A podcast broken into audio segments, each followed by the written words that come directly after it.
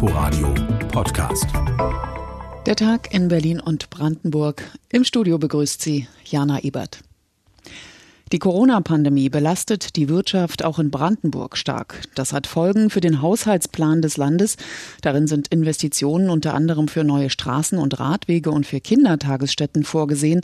Aber wenn der Haushalt so beschlossen wird, steigt Brandenburgs Verschuldung auf insgesamt mehr als 22 Milliarden Euro.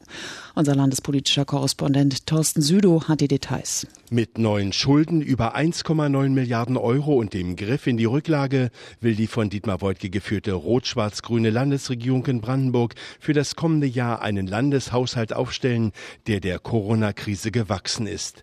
Der vor einem Dreivierteljahr unterschriebene Koalitionsvertrag werde so gut wie möglich umgesetzt, sagt Regierungschef Woidke bei der Vorstellung des Haushaltsentwurfs über etwa 15 Milliarden Euro. Wir werden in diesem und im nächsten Jahr ca. 1,5 Milliarden Euro weniger einnehmen und müssen aber gleichzeitig dafür sorgen, dass die Konjunktur auch bei uns im Land Brandenburg möglichst schnell wieder anspringt. Das Ganze noch damit verbunden, dass wir gerade im Gesundheitssystem, aber auch in vielen anderen sozialen Bereichen deutliche Verstärkung vornehmen müssen. Fast jeder vierte Euro des Landeshaushaltes Brandenburg geht für Personalkosten drauf.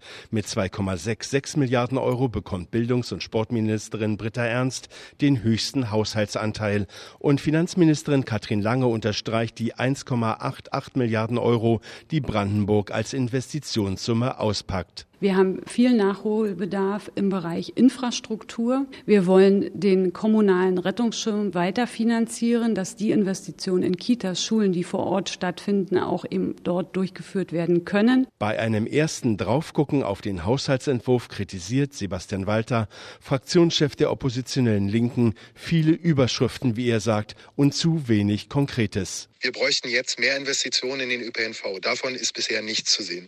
Wir brauchen endlich die Kita-Beitragsfreiheit im Land und mehr Investitionen in Kitas. Das ist jetzt verschoben und unter Vorbehalt gestellt bei dieser Koalition. Dieser Haushalt ist mutlos und hat auch keine Vision fürs ganze Land. In den nächsten Wochen werden die 88 Landtagsabgeordneten den Haushaltsentwurf ausführlich diskutieren. Die entscheidende Abstimmung ist für Mitte Dezember vorgesehen. Brandenburg macht neue Schulden. Aus Potsdam war das Thorsten Südow. Es ist riskant, dennoch hat der Berliner Senat die monatliche Hauptstadtzulage für Berliner Landesbedienstete beschlossen. Sie bekommen damit ab November 150 Euro mehr im Monat. Berlin riskiert allerdings den Ausschluss aus der Tarifgemeinschaft der Länder, denn die war gegen einen Berliner Alleingang. RBB-Reporterin Nina Amin. Sie ist umstritten, die Berliner Hauptstadtzulage. 150 Euro mehr sollen Mitarbeiterinnen und Mitarbeiter im öffentlichen Dienst in der Hauptstadt ab November bekommen. Wer weniger als 5000 Euro verdient, bekomme die Zulage, sagt Finanzsenator Matthias Kollatz. Sie erfasst Gehaltsgruppen bis einschließlich A13, E13. Zudem 150 Euro pro Monat wert gehört ein ÖPNV-Ticket für, für Berlin. Das wird an das bisherige Jobticket ähm, angelehnt und eine entsprechende Barkomponente. In Berlin betreffe das mehr als 100.000 Berliner Landesbedienstete, so Kollatz. Er rechne mit rund 240 Millionen Euro jährlichen Zusatzkosten für das Land Berlin. Mit Ärger muss der Berliner Senat ebenfalls rechnen. Die Tarifgemeinschaft der Länder, kurz TDL, ist gegen die Berliner Hauptstadtzulage. Der Arbeitgeberverband befürchtet, dass durch den Berliner Alleingang der von der TDL ausgehandelte Flächentarifvertrag geschwächt wird. Berlin droht schlimmstenfalls der Rauswurf. Finanzsenator Kollatz. Ein Ausschluss aus der Tarifgemeinschaft der Länder wäre Mist. Deshalb müsse der Senat die anderen Bundesländer davon überzeugen, dass die Hauptstadtzulage ein richtiges und wichtiges Instrument sei. Der Beifall von anderen wird ausgesprochen gering ausfallen. Wir müssen aber davon überzeugen, dass sie es zumindest insoweit als notwendig akzeptieren, dass sie sagen, es macht keinen Sinn, in dieser Situation jetzt mit der Sanktion des Ausschlusses darauf zu, zu reagieren. Für den rot-rot-grünen Senat ist die Hauptstadtzulage ein wichtiger Baustein ihrer Koalitionsarbeit und den Berliner Landesbediensteten lange versprochen worden. Die Zulage soll außerdem helfen, den öffentlichen Dienst attraktiver zu machen, denn Berlin hat dringenden Personalbedarf. Nina Amin war das aus unserer landespolitischen Redaktion. Berlin hat als erstes Bundesland die Klimanotlage ausgerufen und das bereits Ende vergangenen Jahres. Bis 2050 will die Stadt klimaneutral werden. Berlins Umweltsenatorin hat dazu ein Klimaschutzpaket geschnürt, das eigentlich jetzt vorgestellt werden sollte. Aber es wurde vertagt. Denn es gibt Streit in der Berliner Politik und auch in den Verbänden. Ein Reizwort dabei ist die City-Maut. Inforadio-Reporter Markus Groß. Das Grundproblem ist, der Platz in der Stadt ist begrenzt. Fast 3,8 Millionen Menschen leben in Berlin. Hinzu kommen rund 1,2 Millionen zugelassene Autos, Tendenz steigend. Darunter leiden ja alle. Menschen, die äh, im Bus im Stau stecken, die zu Fuß nicht über die Straße kommen, die Rad fahren, aber am meisten leiden darunter Autofahrer selber unter den vielen Staus. Das sagt Roland Stimpel vom Verein Fuß e.V. Eine City Mount gibt es bereits in London, Stockholm, Mailand oder Oslo. Eine Abgabe müssen die zahlen, die mit dem Auto in einen speziell definierten Bereich einfahren. Doch der Teufel liegt wie immer im Detail. Was ist mit dem Lieferverkehr? Wie sieht es mit den Berufspendlern aus? Menschen, die aus welchem Grund auch immer auf das Auto angewiesen sind. Für die CDU ist die City-Maut kein Thema. Oliver Frederici sitzt für die Partei im Berliner Abgeordnetenhaus. Die Innenstadt Berlins, in der wird gearbeitet, gewohnt, man fährt durch und das muss man nicht stigmatisieren durch eine neue ähm, Tax oder eine neue Steuer. Wir haben äh, bei den Fahrzeugen ohnehin fast durchgehend, wenn Sie im öffentlichen Straßenraum parken wollen, Parkraumbewirtschaftung. Das kann man gerne noch erhöhen. Die bisherigen Instrumente besser nutzen sei die Alternative, so sieht es auch Henna Schmidt von der FDP. Einer der großen Hebel wäre zum Beispiel den Pendlern bessere ÖPNV-Angebote zu machen oder die Anbindung der Außenbezirke zu verbessern. Ich glaube, wir haben da noch viel Potenzial. Auch für den Verkehrsexperten Frank Scholtisek von der AfD ist die City-Maut ein rotes Tuch. Wir müssen ein System entwickeln, gerne basierend auch auf dem ÖPNV, das von den Leuten aber auch gerne genutzt wird und wo die, wo die Berliner und auch die, die Pendler aus dem Umland gerne bereit sind, auf ihr eigenes Auto zu verzichten, um dann mit dem ÖPNV tatsächlich in die Stadt zu fahren. Ob durch Anreize und Alternativen oder durch eine Maut, die Politik muss reagieren, damit die Stadt nicht im Blech und in Treibhausgasen versinkt. Inforadio-Reporter Markus Groß war das. Wer in Berlin einen Kleingarten anmieten möchte, der muss viel Geduld haben. Bis zu zwölf Jahre muss man je nach Bezirk ausharren, bis ein Kleingarten frei wird, so das Ergebnis einer RBB-Datenrecherche. Corona hat das Ganze noch verschärft und Investoren haben ebenfalls ein Auge auf die Flächen geworfen. Und wie steht die Politik dazu? Unsere landespolitische Korrespondentin Birgit Radatz fasst das zusammen. Der Senat hat im August seinen Kleingartenentwicklungsplan kurz CAP verabschiedet. Der liegt nun zur Abstimmung im Abgeordnetenhaus. Darin ist festgehalten, dass rund 80 Prozent der Kleingärten dauerhaft bleiben sollen. Für knapp 7000 Parzellen gibt es eine Sicherung bis Ende 2030. Genauso viele müssen aber langfristig für Schulen oder Wohnungen weichen.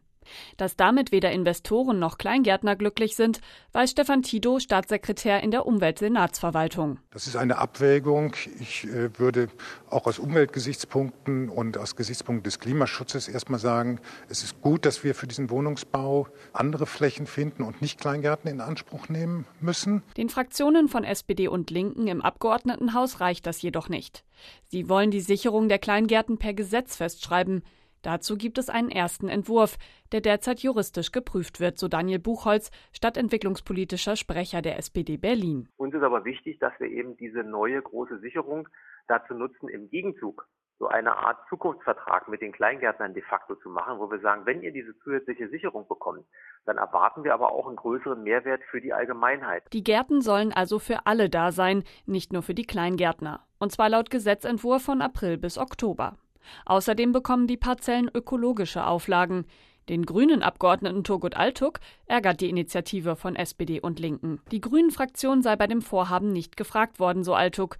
Zwar wäre seine Fraktion die letzte, die gegen eine rechtliche Sicherung der Kleingärten wäre. Mit Blick auf den Gesetzentwurf hat er jedoch einige Bedenken.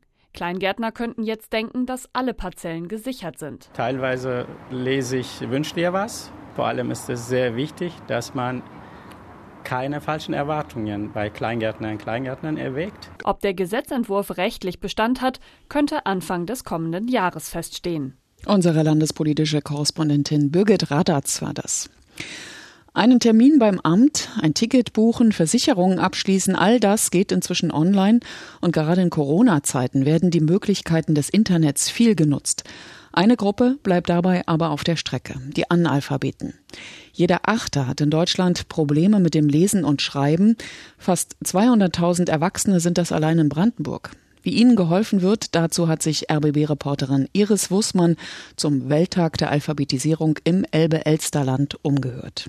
Online-Banking ist schwieriger. Haben wir immerhin einen dabei. Bah. Warum habt ihr kein Online-Banking? Ich hab's mal gehabt, aber seit sie das geändert haben, jetzt mit diesen tausend Passwörter und das, was du da jetzt neu einrichten musst, habe ich gesagt, der könnte mir mal kurz weiter. Unterricht in den Elsterwerkstätten für Menschen mit geistiger und körperlicher Behinderung. Lehrerin Sabine Rau versucht gerade herauszukitzeln, welche Online-Angebote genutzt werden und wo die Probleme liegen. WhatsApp habe ich natürlich auch. Ah. Ja, und da schreibe ich auch mit Leuten. Aber so diese wirklich wichtigen Sachen, die man so im täglichen Leben braucht, Arztterminen organisieren am Computer. Wenn ich krank bei unserem Arzt will, dann gehe ich hin. Du willst nicht tippen. Nee. Dieses Tippen ist zwar schön und eine schnelle Sache, aber es geht diese Kommunikation zum Menschen verloren eigentlich. Die meisten Kursteilnehmer fremdeln mit den modernen Medien, stoßen, wenn zum Beispiel ein Formular online heruntergeladen werden muss, an ihre Grenzen. Das große Problem an der Digitalisierung für die meisten, dass das Tempo unheimlich hoch ist. Wenn man dann aber schon Probleme mit dem Lesen und Schreiben hat, dann ist diese Hürde noch eine viel größere. Und die Hürden nehmen zu. Das Filialnetz der Sparkassen auf dem Land wird ausgedünnt. Ohne Online-Banking wird also bald nichts mehr zu machen sein. Im sogenannten Grundbildungszentrum Elbe-Elster, einer von sieben geförderten Einrichtungen in Brandenburg, wird versucht, Menschen, die da Probleme haben, fit für die neue digitale Welt zu machen. Tausende waren so schon in der Lernstube in Elsterwerda. An den 3000. kann sich Sabine Rau noch sehr gut erinnern. Der hat es am Ende geschafft, ein komplettes Buch vorzulesen lesen. Gesagt, das hätte ich nie gedacht, dass ich mal ein Buch lese. 58 Jahre alt und hatte noch kein ganzes Buch für sich gelesen.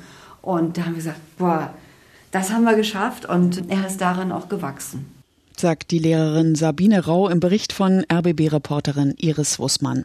Und das war's aus Berlin und Brandenburg, nachzuhören auf inforadio.de und als Podcast.